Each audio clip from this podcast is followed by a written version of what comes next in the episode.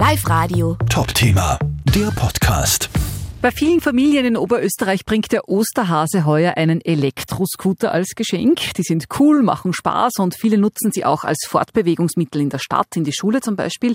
Leider passieren aber immer wieder auch Unfälle. Deshalb sprechen wir mit Harald Stöcher, Leiter der Unfallchirurgie am Pyrneisenwurzenklinikum Kirchdorf an der Krems. Herr Stöcher, worauf sollten denn Eltern achten, wenn der Osterhase einen E-Scooter bringt? Also bei E-Scootern gilt es unbedingt, äh, die Gefahr, die dahinter steckt, äh, zu beachten. Der E-Scooter wird mehr als Spielzeug betrachtet und viel weniger als äh, straßentaugliches Gefährt. Die Geschwindigkeiten, die da bis 25 km/h zugelassen sind, werden unterschätzt. Und das ist ähnlich wie beim Skifahren früher. Da ist man jetzt aber schon weitgehend auf das Helmtragen eingegangen. Und beim Scooterfahren ist trotzdem immer noch so, dass wenige Leute einen Helm tragen, eher abgelenkt sind, teilweise wenig Übung haben, weil die kann man auch äh, in den großen Städten mit dem Handy geschwind buchen, gleich wohin fahren. Und teilweise fahren die Leute auch zu zweit damit.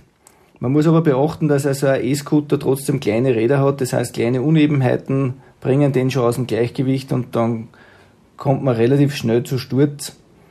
Und auch im Straßenverkehr sind die Leute oft unsicher, müssen sie sich am Gehsteig äh, bewegen oder schon auf der Straße, auf einem Radlweg.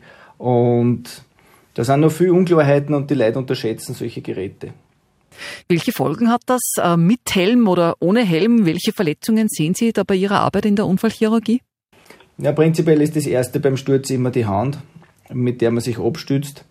Ähm, da gab es natürlich so wie aus dem Skateboard- oder Inline-Bereich schon Handschuhe und Handschützer, aber die tragt man ganz selten, wenn man E-Scooter fährt.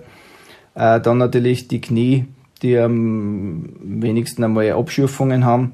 Sobald man aber wirklich schneller unterwegs ist äh, und sich dann zum Beispiel bei dem Lenkholm äh, hängen bleibt, gibt es auch schon Drehbrüche und schwerere Verletzungen Unterarm, ähm, die durchaus auch operiert werden müssen.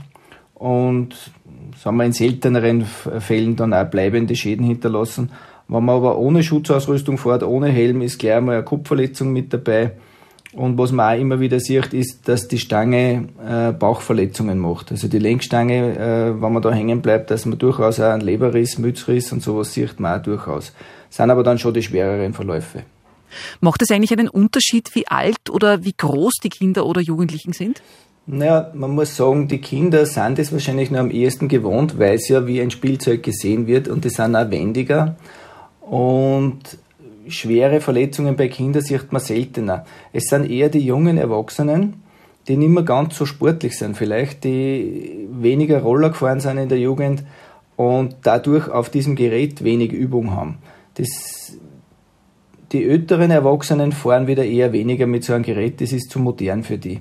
Aber, aber gerade so, so zwischen 20 und 40 Jahren, das sind eher die Hauptkunden dann auf der Unfallambulanz. Und Herr Stöcher, gibt es von Ihnen eigentlich eine Empfehlung jetzt vom Alter her, wo Sie sagen, ab diesem Alter ist ein E-Scooter geeignet, vorher aber eher nicht? Naja, das ist schwierig. Also das Wichtigste ist die Körpergröße und die Körperbeherrschung. Wenn jetzt einer also für, für Kleinkinder oder für Kinder äh, im Volksschulalter ist ein E-Scooter sicher nicht geeignet, aber ähm, schon etwas größerer 14-Jähriger, warum soll der nicht damit fahren? So, wenn die Körpergröße entspricht und wenn das körperliche Geschick entspricht, kann man eigentlich keine Altersgrenze sagen, sondern dann ist, ja, also das ist eher die Grenze, dass man sagt, kann man dieses Ding beherrschen. Abschließend noch, haben Sie Tipps, wie man Unfälle mit E-Scootern vermeiden kann? Das Wichtigste beim E-Scooterfahren ist, dass man dieses äh, Gerät nicht als Spielzeug sieht, sondern durchaus als ein elektrisch betriebenes äh, Fortbewegungsmittel im Straßenverkehr, wo man durchaus die Schutzausrüstung tragen soll bzw. muss. Handschuhe und Helm kehren wie beim Mopedfahren eigentlich bei einem E-Scooter dazu. Und sicher nicht im beeinträchtigten Zustand, genauso wie man nicht äh, unter Alkoholeinfluss Radfahren oder Moped fahren darf, darf man auch nicht E-Scooter fahren. Ich glaube, das sind die zwei wichtigsten Punkte. Schutzausrüstung nicht unterschätzen und dann nicht beeinträchtigt sein. Vielen Dank fürs Gespräch, Harald Stöcher, Leiter der Unfallchirurgie am Pyrneisenwurzenklinikum Kirchdorf an der Krems. Live Radio. Top-Thema, der Podcast.